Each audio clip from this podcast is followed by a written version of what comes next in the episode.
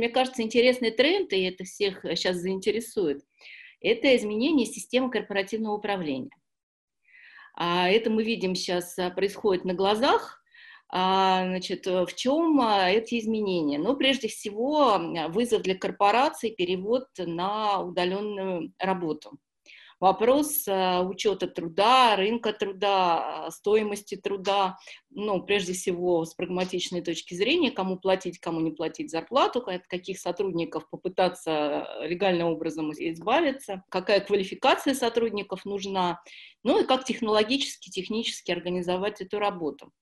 А во всех дискуссиях, э, которые мы сейчас слышали, за рубежом в том числе, отмечаются разные тренды. Ну, прежде всего, то, что сотрудники а, начинают впадать в депрессию там, на четвертую, пятую неделю а, дистанционной работы самоизоляции требуются особые меры их активации. Вот. Э, насколько быстро может восстановиться производительность труда удаленного сотрудника, там, Эксперты оценивают, что это где-то за 6-7 недель. Как дальше этих же сотрудников, когда закончится самоизоляция, активировать на работу?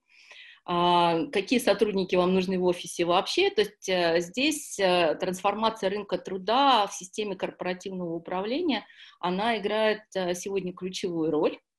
И, как мне кажется, мы все придем к тому, что где-то около 30%, ну, Володя, может, меня поправит, а, сотрудников, а, они уйдут из э, вот этой системы офисов. Значит, чем это будет э, заменено? Здесь я не хочу кого-то там пугать э, именно заменой. Здесь скорее есть угрозы топ-менеджменту компаний. Потому что что мы видим сейчас? Сейчас топы, они как бы условно удаленно а, все возглавляют и работают. А, те самые, кто самые незащищенные, самые слабые, вот от них пытаются избавиться. Это, несомненно, отрицательно сказывается, на социальном фоне а, и требует мер поддержки от государства. Государство недовольно. А в этом смысле государство требует от корпораций, чтобы они сохранили рабочие места и выполнили э, свои инвестиционные программы. То есть эти две части, они практически невозможны для исполнения э, вот, в нынешних условиях в полном объеме. Поэтому корпорации, конечно, будут искать выходов. И сейчас а, тренд, э, если говорить про расходы, это, а, конечно, как а, постоянные затраты превратить в переменные. Я думаю, у нас аудитория квалифицированная, но если на пальцах все мы понимаем, что платить аренду и все остальные э, постоянные расходы в привязке к выпуску продукции. Здесь э, дальше, э, конечно, замена всех э, традиционных каналов коммуникации, ну, то есть мы явно все ушли от рынка продавца на рынок покупателя, это видно, страшные темы затрагивать, как типа про нефть и газ, но во всех сферах сейчас рынок, конечно, покупателя, вернее, рынок, да, правильно, покупателя, а не рынок продавца, и замена традиционных каналов продаж, замена их на цифровые. И вот здесь наблюдается очень важный тренд, а, как раз те самые индустрии, которые а, больше всего пострадали, это сервисы, это э, там, туризм, а, международный э, и междугородний пассажирский транспорт, это знаю, аттракционы, парки и так далее. Вот, э, фактически именно эти индустрии, они переходят на исключительно цифровой вид деятельности. И а, мы с вами видим, что дальше тренд, а, мы вот с Владимиром это обсуждали, а, тренд фактически а, он для а, нашей системы не адаптированной еще до конца, требуется адаптация, может быть страшным, а именно переход от, скажем так, нефтедолларов к криптосервисам. То есть завтра вы хотите поехать, ну, такие э, банальные, может быть, примеры, но чтобы было понятно, про что я говорю, вы хотите там полететь э, на самолете и пожить в гостинице. Если раньше мы это делали там через э, кредитную карту, и деньги все-таки от нефти долларов поступали, назовем так, то сейчас а, переход, то есть вы сможете в какой-то момент заплатить а, только криптой за это. И дальше, если криптосистемы не развиты в каком-то месте, то придется воспользоваться чужой технологией однозначно и системой но а, иначе не свершится сам акт э, использования сервиса. Таким образом, ряд индустрий могут быть, если вовремя это не подстроить, устранены из а, глобального разделения труда. Сегодня в РБК уже опубликован э, обзор э, опроса или там данные опроса э, крупнейших работодателей, которые говорят о том, что несмотря на а, а, очевидный тренд, который сформулировала Юля, а, тем не менее работодатель пока не готов всерьез продолжать ситуацию с удаленкой. Ну, я прежде всего говорю о корпоративных монстрах, то есть то, что определяется понятием офисного пространства. Мы в своем прогнозе как раз отмечаем ситуацию, в которой от инсорсинговой модели которые используют на сегодняшний день а, крупные корпорации, то есть с опорой на только исключительно свои собственных сотрудников, с иногда привлечением компетенций на аутсорсинг, а, в том числе, ну, я не говорю только о договорной основе, аутсорсинг, он может быть разный, в том числе и там трудовые договора и так далее. Но тренд совершенно очевиден. Корпоративная модель должна быть перестроена, и это, скорее всего, будет одним из последствий серьезного э, ответа на а, эту внешнюю атаку. Это первое. Второе. Одним из главных трендов, которых мы обсуждали в наших прогнозах и в наших разговорах с Юлией Викторовной, это ситуация в действительности от перехода технологии оценки бизнеса, которая на сегодняшний день представлена в а, рамках существующих финансового моделирования. Это очень тонкая ситуация, мы ее пока еще не выносили на а, обсуждение в письменной форме, так что в этом смысле а, площадка Ельцин-центра, наверное, станет первой. Грубо говоря, модель рыночной оценки проектов и реализации проектов, и в том числе инвестиций, должна перейти в некую другую модель а, обоснования, а, э, подтверждения ценностей, которое должно осуществляться здесь сейчас. Я не говорю о том, что вся система биржевой оценки полетит. Это слишком кардинальный прогноз. Но э, здесь должны быть очень серьезные изменения, которые позволили бы привлечь инвестиции в те проекты, которые формальным образом не могут получить адекватной, так называемой, справедливой биржевой оценки. Это, конечно, будет э, демонтаж а, существующей системы а, банковского бизнеса, существующей системы рыночных котировок и распределенного инвестора. А, грубо говоря, вот одно из наших э, предположений состоит в том, что мы должны перейти к некой немецкой модели, более принятой в Германии, либо даже к элементам исламского финансирования. Э, достаточно э, неразработанная тематика, мы о ней напишем в следующий раз. А, но в любом случае, э, я думаю, что э, корпоративная модель, которая сегодня связана с наличием в офисе здесь и сейчас десятков тысяч людей под одной крышей, как это любят большие начальники. Ну, все понятно, каждый лейтенант стремится стать генералом. Что такое генерал, когда у него много и лейтенантов, и майоров, и других сразу непосредственно здесь под рукой. Это абсолютно неэффективная ситуация, она, э, от нее страдают и частные корпорации, от нее страдают и современные бюрократии, которые перегружены именно э, таким подходом, чтобы здесь и сейчас человек был на месте. Совершенно не так. Должны быть некие коворкинговые пространства, в которые здесь и сейчас реализуется поставленная задача. Вот и все. Для этого не, мне не нужно содержание миллионов и десятков миллионов квадратных метров офис, офисных площадей. Для этого достаточно иметь комфортные места э, и хорошую телекоммуникацию для подключения э, людей на удаленке. В этом смысле кажется, что корпорации будут конвертированы в некий стратегический мозг. То есть это будут только специалисты экстра-класса, которые могут определять тренды, могут определять стратегии. В этом смысле они нужны будут топом здесь и сейчас. Безусловно. Операционная деятельность, текущая деятельность, она вся вынесена э, к местам производства. Для этого не надо содержать огромную цепочку э, офисных рабов. Мы, к сожалению, знаем термин офисный планктон, он крайне уничижительный. Это не так. Это некое офисное рабство, которое связано со стенами. В одних стенах с 9 до 6. Наверное, в двух аспектах а, от людей э, к деньгам. А вот э, люди, а, которые сегодня есть, то есть как трансформируется рынок труда, между корпорациями стираются все границы. Мы в Zoom не имеем а, такой идентификации, кто ты, принадлежащий к какой метке. И поэтому э, все это уже почувствовали, это заметно. Э, заметно, как трансформируются Zoom-конференции.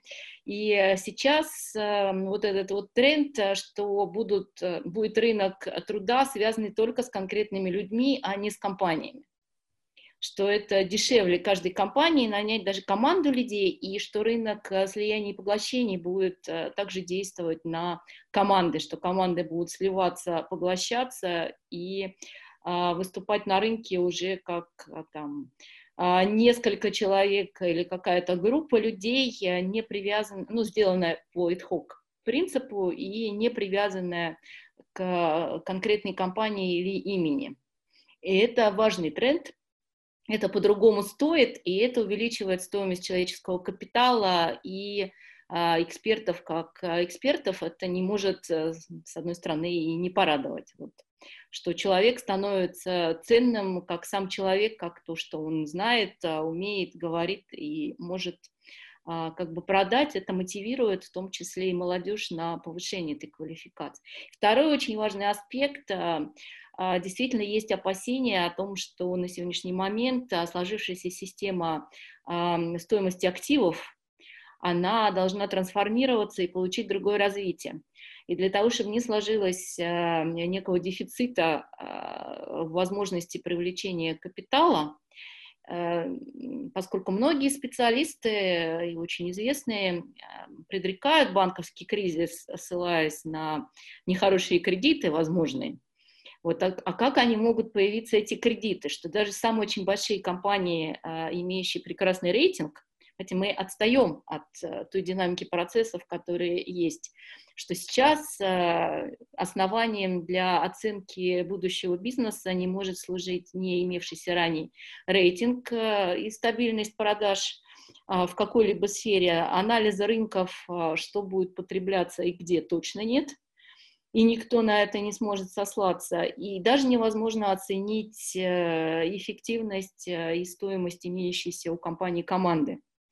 А, и здесь а, я, может быть, немножко расширю э, то, что Владимир сказал, что есть системы не только там исламских финансов а, или немецкая модель, но сейчас активно развивается во всем мире. Тренд этот появился до всех пандемий и кризисов.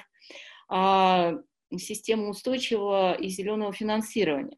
Чем она может быть, э, собственно, выходом из Э, вот этой развилки, как оценивать, что оценивать, что она даст, э, скажем, формальные основания банкам на выдаче э, денег, ориентируясь не только на маржинальный фактор, а что устойчивое зеленое финансирование может в приоритет ставить критерии развития и вклад в развитие системы экономической или какой-либо иной, на получение вот этих самых ресурсов. То есть KPI э, проекта может быть оценен а, однозначно маржа и устойчивость потоков а, должна прогнозироваться. Здесь мы не говорим ни о каких революционных сдвигах э, в этом направлении, потому что рушить систему и разрушить ее легко, создать э, по-новому не так просто. Но сама по себе система низкой маржинальности вот этих проектов устойчивого зеленого финансирования, она позволяет трансформировать подходы, адаптировать их и настроить на реализацию проектов именно именно устойчивого развития, то, что сейчас требуется. Мир, он не будет э, в сознании человека таким же, как прежде. То есть, когда мы э, анализируем э, ситуацию там, э, с чумой, с испанкой, э, весь предыдущий опыт там, с эболой, мы говорим в основном о накопленном опыте там, корпорациями, государствами, медиками. А вопрос в чем? В том, что сейчас мы наблюдаем беспрецедентный факт. А, люди во всем мире, фактически во всем мире, а, сидят э, более 20 дней дома. Это вопрос, э, который сейчас психологами еще не изучен, но по классике за пределами 21 дня происходит изменение потребительского поведения человека. То есть привычки, ну, э, с точки зрения бизнеса это важно. То есть мы меняем наши привычки. Вот если бы мы там 10-14 дней находились дома, а, мы, вероятно, не поменяли бы своих привычек. Но сейчас а, то, что находится там за гранью 20 дней, это влияет, и привычки человека меняются. С одной стороны, может показаться, что это такой э, несерьезный смешной факт, ну что, посидели мы все 20 дней дома, ну как бы отпуск, там у всех не отпуск, но на самом деле, если это не в одном регионе, не в отдельно там, взятом а, каком-то локальном пункте, то мы сейчас видим глобальное изменение потребительского поведения – а, фактически э, вот, глобального. И таким образом, ну, мы говорим там про цифру, а, кто там что больше хочет, устриц э, или пиво, но с другой стороны, ну, это так, должны быть позитивные моменты, но э, спрос в ряде сегментов сжимается, мы, находясь дома, переосмысливаем многие моменты жизни, мы затормаживаем, меняются коммуникации. Тут э, меняется вся система, начиная там от GR, то есть раньше мы могли лично, там, имея доступ э, к руководству разного уровня, там, пойти, проговорить э, без э, лишнего, там, скажем так, шума, какие-то решения, убедить человека. То есть не в том смысле, что склонить его к каким-то а, а, особым действиям вовсе нет, я не это имею в виду. Но просто, что когда вы лично можете а, глаза в глаза с кем-то что-то обсудить, это очень важно. Но сейчас а, вот эта система вся рушится. То есть даже а, донести до ряда топов а, идею, становится уже вызовом и требует особой подачи информации как бы здесь мы все с этим сталкиваемся, но а, есть всего ограниченный круг людей, принимающих решения, то здесь а, будут сделаны выводы, не будут, конечно, мир трансформируется, трансформируется поведение. Если поведение трансформировалось, то те выводы, которые мы сделали, это результируется так или иначе ну, в ряде сегментов. Я не хочу просто затевать э, там, таких сложных э, исторических бесед э, на то, например, во что трансформируется северный завоз и а, там те же самые северные надбавки, которые людей волнуют уже там более 25 лет. Вот сейчас тот момент, когда там стоимость труда и произведенные результаты труда они э, приведут к пересмотру, несомненно, вот всех наших арктических северных территорий и системы управления именно жизнеобеспечением. И, и, собственно говоря, вот те стимулирующие надбавки, которые работают а, со времен а, СССР, там, это становится проблематичным таким вопросом. Если ставилось э, ну, как бы во главу угла, а, что корпорации там оплачивают, э, государство оплачивает э, там, и, скажем, отпуск, и ну, короченный рабочий день там, для женщин и так далее, то сейчас вопрос может стать совершенно по-другому, и это такой, он непростой, и придется принимать решения, опять же, осваивать а, или заселять. А, многие теоретики, которые продвигали теорию агломерации, я думаю, что на сегодняшний момент пересмотрят свои подходы это тоже повлияет на деятельность очень многих сфер. Будет ли продолжаться вот это строительство крупных городов такое, или многие сделают вывод, что лучше жить а в деревне и удаленно работать, э, и меньше угроз это э, для существования себя, семьи, там, детей, а если будет возможность образования и здравоохранения, к я так думаю, сейчас мы с Владимиром перейдем, здесь он выступит у нас главным а, модератором дискуссии, а, вот, э, то многие откажутся фактически от проживания в крупных городах, потому что это угрозы и определенное, скажем так, неудобство в этом мире. Нашей задачей являлось э, предсказать некоторые тренды, которые выходят из абсолютно очевидных вещей. А, чему нас мама, грубо говоря, в детстве не учила? Мама не учила на 2 метра а, чураться людей. Ну, такого же не было. А, мы все знаем о том, что существуют комфортные расстояния. Эти комфортные расстояния, касание, метро, автобус. Именно из этого выходят далеко идущие выводы. Ну, например, был серьезный спрос, прежде всего, подогреваемым Китаем, выходом на рынок ежегодно нескольких, а, там, ну, миллионы миллионеров выходят, да, поэтому а, стандартный тренд потребления, который был связан с а, существующей коммуникативной моделью, существующей моделью туристической и вот то, что называется в экономике и в маркетинге conspicuous consumption, то есть выпуклое потребление или сверхпотребление. А, здесь мы написали о том, что не покупайте акции Луи Вуиттона, Ричимонт и Гуччи. Почему? А, потому что вот этот символический обмен, который, будет, который всегда осуществлялся на базе знаков и символов принадлежности, он, на мой взгляд, должен потерять смысл. Те же самые бренды, которых мы, в которых мы сидим и которые мы любим, а, они, скорее всего, останутся иконами прошлого. Если они будут иконами прошлого, означает то, что они потеряют в продажах. Если они потеряют в продажах, значит рухнет их рыночная стоимость. Все. А, сколько процентов останется? Ну, наверное, 10-15 процентов. Вообще вся индустрия luxury на сегодняшний день это порядка а, там, 700 миллиардов э, долларов. 600, 600, 700 миллиардов долларов. Это по 2019 году. Плюс ко всему еще яхты, а, суперджеты, ну и какие-то экзотические вещи. Я не говорю там о а, там, дворцах за 100 миллионов долларов или есть, есть, есть в мире один человек, который владеет небоскребом, стоимость которого 2 миллиарда долларов. Но вот этого тренда больше не будет, на наш взгляд. А, все должно превращаться в более компактную а, такую, ну не то что цивилизационную, потому что цивилизация это и есть а, набор отклонений в том числе. Индустрия luxury – это не отклонение, это тренд. Вот этот тренд сломался. Мы свидетельствуем о том, что этот тренд должен сломаться. Это первый момент. Второй момент исходит из забытого, что такое сегодня экономисты, ну или класс экономистов, которые так важны том числе а, финансовой аналитики. А, это люди, которые анализируют поведение корпораций и взаимодействие между корпорациями. Между тем, если угодно, вирус нас унасекомил.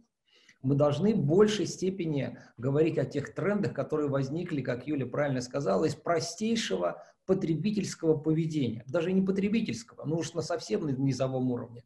Чего мы касаемся, чего мы не касаемся. А, мы написали о том, что а, несложно посчитать, сколько касаний человек, тактильное ощущение. Мы на это не обращаем внимания. А если мы ходим в магазин, сели в машину, там, закрыли дом, поехали, мы являемся, э, потрясающий факт, 500-600 раз мы касаемся каких-то поверхностей. Вот поверить нельзя, за 2-3 часа мы касаемся чего-то 500-600 раз. А, вот этот тренд должен идти на снижение. Вот эта привычка должна идти на снижение. Как это конфигурируется теперь в экономику? Очень просто. А, должны быть разработаны новые технологии, и посылки к тому есть, а, о так называемых газящих или парящих или выпаривающихся поверхностях. Грубо говоря, каждые там 15-20 секунд вся поверхность данного объекта касания, она испаряется. Либо туда молекулярным образом могут быть встроены, а, ну, не антисептики, потому что это глупо, а, тем не менее, какие-то молекулярные агенты, которые... То есть мы говорим о том, что коронавирус, к примеру, а, и эта пандемия, должна выразиться в спросе на э, спящие технологии, отслаивания. Второй, третий момент. Конечно же, это система дезинфекции и профилактики. А, мы а, понимаем о том, что встроенность в современные СНИПы, в современные системы жизнеобеспечения данного типа, причем дешевого, эффективного, безопасного и комфортного. Вот по таким э, требованиям это будет сначала безопасность, затем комфорт, потом дешевизна, э, вот, вот, э, наверное, в таком ранжировании. Есть технологии, э, ну, например, холодной плазмы. А, есть ряд других технологий, которые позволяют вести массовые дезинфекционные мероприятия а, в, а, на очень крупных протяженных и конфигурированных объектах. Возьмем аэропорт. Наверное, аэропорт будущего будет существовать в таком же, собственном виде, поскольку это уже построено. Никто его не будет разрушать. Но будут добавляться туда системы контроля и мониторинга, именно санитарно-эпидемиологической обстановки. Для этого не надо быть гением, на самом деле, для этого не надо читать много книг. И это недорого стоит. Вот как Юлина идея как раз состояла в том, что проверить всех людей в аэропорте на наличие коронавируса очень дорого. А проверить системы переноса любых заболеваний через вентиляцию, через э, там, э, мазки и так далее, это, это не так дорого. И это должно быть в системе постоянного мониторинга. То есть, грубо говоря, э, в дальнейшем мы думаем, что это будут интегрированные системы безопасности пребывания в любых площадях, в любых пространствах, обеспечивающих комфорт и безопасность людей. А, будет их меньше? Да, конечно, будет меньше, но кто-то останется, и это будут сотни-сотни миллионов. На сегодняшний день мы говорим о том, что индустрия туризма потеряет примерно 500 миллиардов долларов. Думайте, э, мировой туризм – это триллион. Просто вот поездить, отдохнуть – это примерно триллион. Половина уже потеряна в этом году. Вот такая ситуация. Как это будет дальше происходить? А, будет ли э, авиация иметь такое серьезное самодавляющее значение? Точно нет. Что изменится? Ну, прежде всего, изменятся те проекты, которые находятся э, в э, недостаточно э, таком рабочем, здоровом состоянии. Ну, например, сухой суперджет. На сегодняшний день разоряющиеся авиалинии предлож, предложили уже на рынок более 500 среднемагистральных лайнеров. Уже сейчас, здесь и сейчас со средним сроком эксплуатации 3-5 лет. Самая живая история. Все уже отработано, все нормально. Но у них же лизинг, Владимир. Вот здесь мы как раз возвращаемся к тому, как, э, что делать э, с теми расходами, которые несут компании при полном отсутствии операционной деятельности. Куда, куда деть? Нужны другие типы контрактов. Э, согласен, но это будет предложение на рынок. Это означает, что те производства, которые у нас были очень серьезно заинвестированы, я говорю об, об Объединенной авиастроительной корпорации, но нет у нее перспективы. Надо думать, что делать, как, как всю эту историю дальше продвигать, поскольку была накоплена определенная стоимость. Возможно, что-то можно вытащить из существующих а, проинвестированных технологий, в чем я сомневаюсь, но зная ситуацию, но, э, может быть, как-то рачительно надо будет провести, вот здесь рачительность, аудит всех тех э, неперспективных историй, которые, неперспективных производств и целых отраслей экономики, э, которые э, были накоплены и которые обеспечивали во многом э, рост, рост э, э, мирового э, валового продукта. Это 80 триллионов. Мы говорим, уходит Какие отрасли уходят? Скорее всего, уходят, и мы с Юлей об этом говорили, гигантские инфраструктурные затраты, потому что требование перенесения производств к местам локализации потребления тоже, казалось, не надо быть гением. Но что это вызовет? Это вызовет просто обвальное падение логистических цепочек. И не будет далее востребованности на индустрию связанности через, ну, будем говорить, стандартные еще со времен Рима. Что делал Рим, когда приходил на завоеванные территории? Строил дороги. Почему? Доставка войск. Почему? Доставка еды. Почему? Вывоз богатств. Вот, вот эта вся история, она, на, на мой взгляд, должна кардинально поменяться. И уже сегодня индустрия логистики мировой, это 300-330 миллиардов долларов по 2019 году, уже на треть падения. Вдумайтесь, какие процессы Та же самая ситуация связана с, самой капитал, с одной из самых капиталоемких отраслей, то, что мы называем инфраструктура. Ну, поскольку мы тут большие специалисты, а Юля, наверное, один из крупнейших специалистов в нашей стране по инфраструктуре, 38 а, классов инфраструктуры, из которых существует в мире. 38. Это не только э, дороги, мосты, это и публичная инфраструктура, это еще и телекоммуникации, то есть э, гигантское количество объем инвестиций, которых, э, или объем накопленного богатства и объем инвестиций здесь, это приблизительно там, по разным оценкам от, до 10, от 10 до 20 процентов.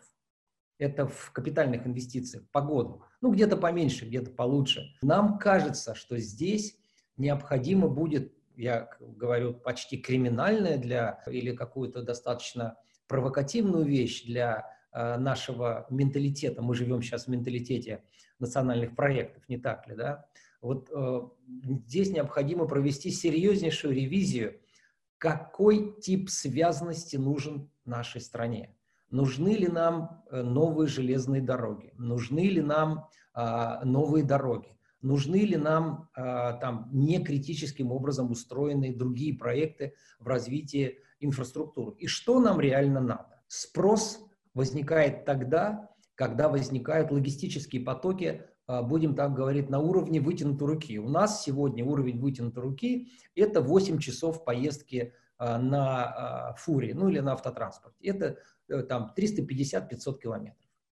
Вот и все. Значит, здесь должны возникнуть локализованные производства. Вот почему мы делаем вывод, тоже не надо быть гением, что Китай перестанет быть мировой фабрикой. Китай это 45 примерно процентов промышленного производства мира. Доставка всего этого дела становится неоправданной. Поэтому отсюда, наверное, тренд у Трампа на там, э, локализацию, разрушение глобалистики. Это все не так. Э, дело в том, что в действительности для того, чтобы обеспечить занятость, э, я не говорю об архаизации производства, это будет другая занятость. Но кто-то должен сажать картошку, кто-то должен там, держать консервные заводы, кто-то должен делать то, кто-то должен делать это. Мы говорим, у нас сельское хозяйство находится на пике. Посмотрите на структуру затрат любого крупного производителя. Возьмем Мираторг. У него в структуре затрат импорт огромный. Фактически все критические компоненты, которые... А, а это гигантская корпорация, реально. Это там одна из крупнейших корпораций мира. Другие компании, которые там, Черкизова, там, мы проводим периодические опросы, говорим с бизнесами в действительности необходимо освобождаться от, от таких э, от зависимостей, в том числе по логистике, в том числе даже малыми дозами. Ну, малыми, у нас мало химии, у нас мел не производится. У нас не производятся критические компоненты для... Э, э, что такое мел? Химически чистый мел – это то, что идет в фармацевтику, в таблетку. Мы его закупаем. Это должно начать производиться в нашей стране. И очевидный вывод. А, связанный с а, сокращением или с ограничением международной мобильности, трансграничной, связан с человеком. Мы должны наконец-то нашу страну очистить от того мусора, который здесь существует. У нас красивейшие озера, красивейшие леса. Надо заняться собой. Вот это один из основных выводов а, посткоронавирусной истории. Конечно, инфраструктура должна быть пересмотрена как система. И если мы вернемся ну, как минимум на полтора века назад, а, и вспомним, а, как предлагал Витте развивать связность э, территории нашей страны. В советский период э, это вспоминали и говорили, что нужно как бы квадратами, так называемыми, э, сформировать полную связанность страны, но этого так и не произошло. Ну, у нас с вами есть БАМ-Трансип, фактически в сторону Северного морского пути от э, наших границ там, с Монголией Китаем, у нас э, коммуникации эти до сих пор не выстроены, и тема так условно не поднимается. Вот либо мы хотим, если сделать э, как системную работу территории, обеспечить и обеспечить нашу безопасность с точки зрения поставок и цепей поставок, то есть нужно определить критический уровень этих, объемы и виды производимой продукции, и тогда это может стать основой, собственно говоря, вот эта эпидемия, она э, заставляет многих людей задуматься, о том, что может быть произведено и в каких объемах, и таким образом стать, возможно, у России определенный шанс а, одним из крупнейших экспортеров, в том числе соседних стран э, снабжения, вот этими самыми э, произведенными э, критическими товарами. И эта тема, она очень интересная, требует отдельных дискуссий. Собственно, это не новый посыл, но он а, позволяет построить наши производственные программы на вот в этом направлении. То есть не фрагментарно, как ранее строилось. Здесь много, опять же, и теоретических аспектов, а, в том числе опять продолжать развитие отраслей по отраслям, либо же, например, переходить на материалы и говорить, что у нас с вами развитие материалов значительно более интересная там система как бы под э, развитие э, производства. То есть если это там сталь, то она для сразу многих отраслей. Если это композиты, то они тоже для сразу многих отраслей. И вопрос, для кого, как, и уже строить, эм, э, собственно, работу министерств, э, связанных с промышленностью, в том числе и региональных этих министерств, на таком принципе, это могло бы быть э, интересно и по-новому переосмыслить саму структуру экономики и меры поддержки. Потому что, mm-hmm. допустим, тема, тема а, которая сейчас а, в мире вдруг резко стартанула, э, то же самое водород как топливо и водород как а, элемент производств, в том числе продуктов питания. Опять у нас лидер Австралия. Хотя еще там год или полтора года назад э, наши ученые и производственники э, фактически были на топовой позиции. И одним из лидеров. А сейчас мы видим, вот я на самом деле с ужасом почитала, думаю, ну вот у нас водород точно совершенно то, где мы сейчас рванем. А бац, уже рванула Австралия, а мы пока что нет. Вот это меня смутило, честно скажу. А вот. Водород как, э, а, как, условно говоря, ресурс накопления энергии. Ну, он и как топ, ну, да, как глобальная энергия и пищевой в том числе. Но вот вопрос перехода одной э, системы энергоносителей в другую, она, конечно, очень интересная тематика для обсуждения.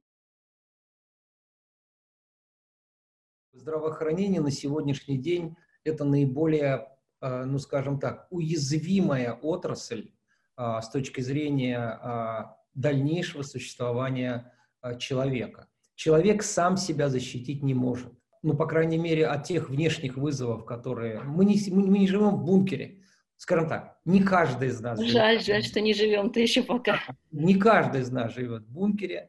А, и осуществление своих социальных функций, а, прежде всего, как отцов, матерей, дочерей, там, сыновей, бабушек, дедушек и так далее, оно невозможно в бункере. Но, по крайней мере, а, были построены модели, есть даже фильмы даже очень неплохие на эту тему. А, но мы надеемся, что до, до такого не дойдет. Мы надеемся. Поэтому мне кажется, что здравоохранение – это именно та отрасль, которая должна принять очертания, согласно нашему прогнозу, следующее. Первое здравоохранение должно войти в разряд, если говорить о России, во всем мире, наверное, будет по-другому, а, но сущность будет та же самая. Э, здравоохранение должно войти в первую тройку элементов или аспектов доктрины национальной безопасности. Вещь очевидная, конечно. Кто-то об этом говорит? Нет. Первое. Второе. А, провокативно, но факт. А, мы сегодня говорим о ну, статистика, опять-таки, очень плохая. А, по России она, к сожалению, нарастает. Более чем 30 тысяч зараженных врачей по всему миру. И тысячи, человек, тысячи врачей умерших. А, элементарная математика или экономика процесса состоит в следующем. А тут уже и цивилизационный, гуманитарный аспект. А, один доктор лечит от 50 до 100 пациентов. Вот здесь и сейчас, на протяжении того самого месяца атак, пандемических атак, один доктор спасает 50-100 а, человек. Поэтому мы предлагаем в нашем прогнозе поставить именно доктора во главу системы здравоохранения. Его комфорт, ну, сначала так, и качество медработника, это обучение, переобучение, это взаимозаменяемость и а, создание вот этих аутсорсингового банка с возможностью очень гибкого обучения специалистов смежных профессий здесь и сейчас. А, мы об этом не писали, но это очевидная тоже история. Второе.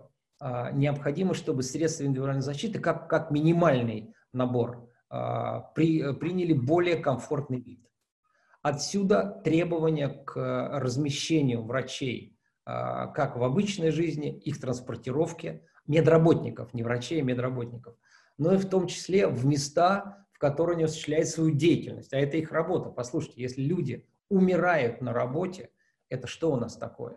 Это, э, это форс-мажор? Нет, к сожалению, это заложено в саму модель э, системы здравоохранения. Э, это тот риск, это, это войны. Сегодня медработники – это воины. А, но воин дает присягу, а, что он готов умереть за свою родину. Но врач-то не обязан умирать за пациента. Поэтому самое главное... Как же клятва Гиппократа? Да, я понимаю, что клятва Гиппократа, но если он умрет за этого конкретного пациента, он следующего не вылечит. Это, если угодно, это, это уже пассив, это уже э, его ответственность не умереть и э, осуществлять свои обязанности. Мы все в этом заинтересованы. Поэтому нам кажется, что фокус системы здравоохранения, и нас очень поддержал доктор Мясников, мы много с ним на эту тему дискутировали, и это его, в общем, идея во многом. А, а, соответственно, а, во всей этой истории, как, как это выглядит, доктор должен стать главным, э, медработник должен стать главным элементом системы здравоохранения. Я сейчас не говорю о медицине. В конечном итоге медицина излечивает человека, то есть пациента. Но ведь человек Доктор ведь тоже человек. Поэтому индивидуальные средства защиты, требования к планированию, дизайну, композиции а, самих госпиталей. Это, это все востребовано. Таких моделей сейчас нет. Они сейчас должны реализовываться. Ну, а, вы же знаете все эти, все эти ну, опять-таки, элементарные вещи, которые мы восхищаемся и которых мы э, можем сострадать, что доктора по 12 часов находились, и это требования были санитарии, а, в памперсах. То есть они не могли естественные обязанности, естественные потребности отправлять. Плохо это или хорошо? Да никак. Надо сделать так, чтобы было комфортно. И сюда должны быть инвестиции, где это должны быть специальные костюмы, не те там ужасные э, скафандры. Все должно выглядеть в том числе и модно. А, вы знаете, это но некий новый тип моды. Да, наверное, какой-то дизайн, наверное, какая-то fashion-индустрия должна, как уже сейчас... Luxury как раз имеет шанс переориентировать да. свое производство на... Маски, пожалуйста. Если маски мы... начали шить, значит, могут э, вполне заняться... Сколько, у нас людей работает в системе здравоохранения в России? Миллион человек. Связанных, связанных... Миллион. Вы подумайте, какой рынок. А, а теперь мультиплицируйте на весь остальной мир. Мы представляем из себя 2% населения Земли. 50 миллионов. Ну, понимаете, это, это, гигантское, это гигантский рынок на самом-то деле, если без шуток. Но это все еще должно быть на новейших технологиях. Сейчас доктор, э, ну, доктор, не, не медработник, а именно доктор, меняет одежду 60 раз за смену. 60. Вы вдумайтесь, как, как, какие сильнейшие временные затраты, какое изменение профессионального поведения. Это, конечно, должно все прекратиться. Сами госпиталя – это э, экологи... это вообще зеленые проекты, да, вот это туда, куда должны прийти деньги. Это там, где происходит э, излечение, ну, скажем так, диагностика окончательная, э, выздоровление и последующая реабилитация. Это уже медицинская часть, мы давайте не будем касаться. Но сам госпиталь должен трансформироваться. Как?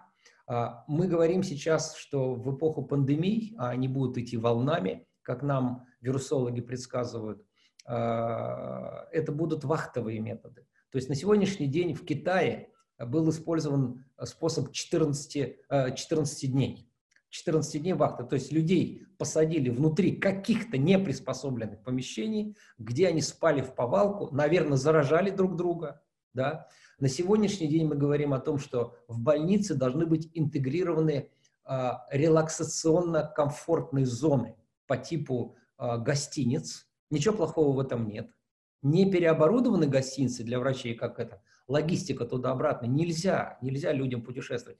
А здесь и сейчас а, медработникам в течение 30 дней необходимо обеспечить зону комфортно, комфорта с полным обеспечением, естественно, за счет государства. Еще раз, человек один не может выдержать.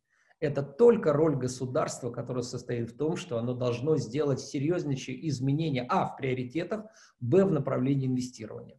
Если это произойдет, мы будем готовы к вызовам. Это дорого? Да, дорого. Это на, в сегодняшней модели, вот эта Юлина теория, я очень, я очень ее поддерживаю, в сегодняшней модели это bankable? Нет. Это не bankable, потому что балансы э, предприятий, на самом деле, это крупнейшие предприятия. Возьмите клинику Шарите, например. Я извиняюсь, у него 2 миллиарда евро оборот в год. Вы найдите такие компании у нас в России. Это, это первая сотня. Я не, говорю, ну, не говорю «Газпром», там, «Роснефть» и там «Лукойл». Но вдумайтесь, 2-3 миллиарда в год в одной точке объем продаж, называемая клиника Шарите. А, и, конечно же, это будет не bankable, но сюда как раз и должны прийти, как мы планируем и как мы прогнозируем, вот те самые ответственные инвестиции, а, и сами госпиталя должны, на наш взгляд, ну или больницы, да, должны превратиться в зеленые экологически замкнутые системы и комплексы в которых осуществляется э, все, грубо говоря, завтра мы их закрыли, это такой э, современный бункер. Э, туда поставка осуществляется по строго ограниченным каналам, выхлопа оттуда, извините, нет. Все перерабатывается внутри, все связано с тем, чтобы это был комплекс на самообеспечение. Отдельный вопрос. У нас была дискуссия с планировщиками и э, с э, специалистами в сфере территориальных размещений. А, одни говорят, что надо оставить в городе. Мы считаем, что подобного типа комплексы в основном должны были выведены за городские территории с обеспечением специализированных транспортных коридоров. На самом деле это не так сложно. Это не так сложно. Это не, не какая-то там бином Ньютона. Если наша страна эффективно в Москве, в других городах эффективно осуществляет транспортировку э, сотен так называемых первых лиц государства, ну, десяток первых лиц государства, при этом в городах у нас нет транспортного коллапса, то уж как-нибудь 100-200 автомобилей скорой помощи в год мы сможем вывести по Кутузовскому проспекту или по Ленинградскому проспекту в а, специализированные а, зоны размещения больничных комплексов.